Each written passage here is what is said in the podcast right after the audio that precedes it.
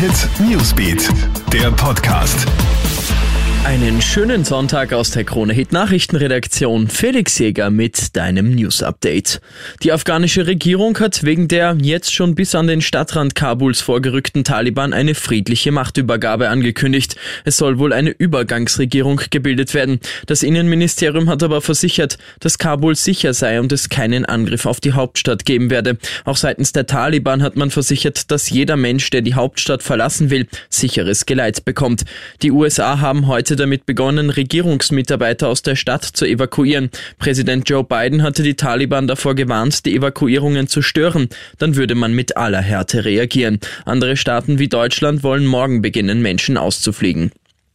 Nach dem schrecklichen Erdbeben gestern in Haiti steigen die Opferzahlen immer weiter. Schon mehr als 700 Menschen sind tot aus den Trümmern geborgen worden. Mehr als 2800 sind verletzt worden. Noch immer werden Hunderte vermisst. Das Beben hatte die Insel ja mit einer Stärke von 7,2 erschüttert. Zahlreiche Gebäude, darunter ein Hotel, sind eingestürzt.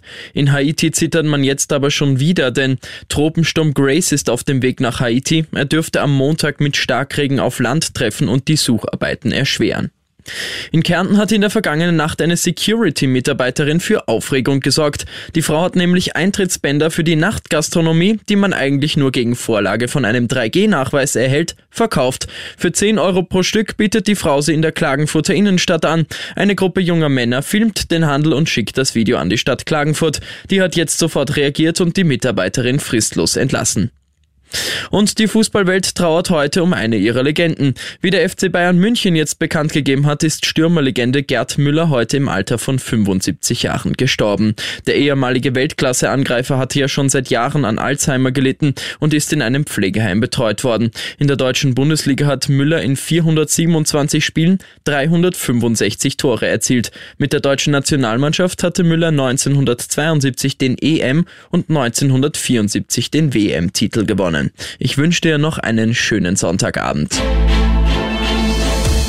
Krone Hit Newsbeat, der Podcast.